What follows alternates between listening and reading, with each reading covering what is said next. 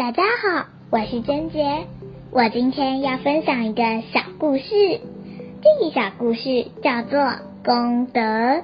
猪猪指着阿峰头上的纸，嗯，就好像一棵树。阿峰从头上拿下 DM，看了看，我认识它，它是指产品使用的木材都是来自人类栽培，不是砍伐原始的森林。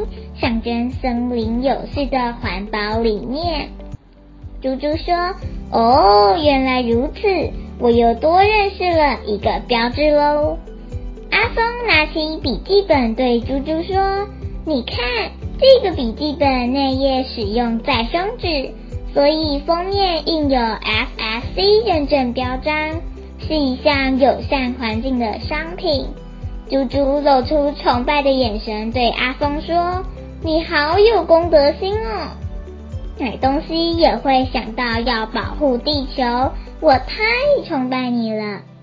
这一篇关于功德的小故事就到这里结束，我们下次再见，拜拜。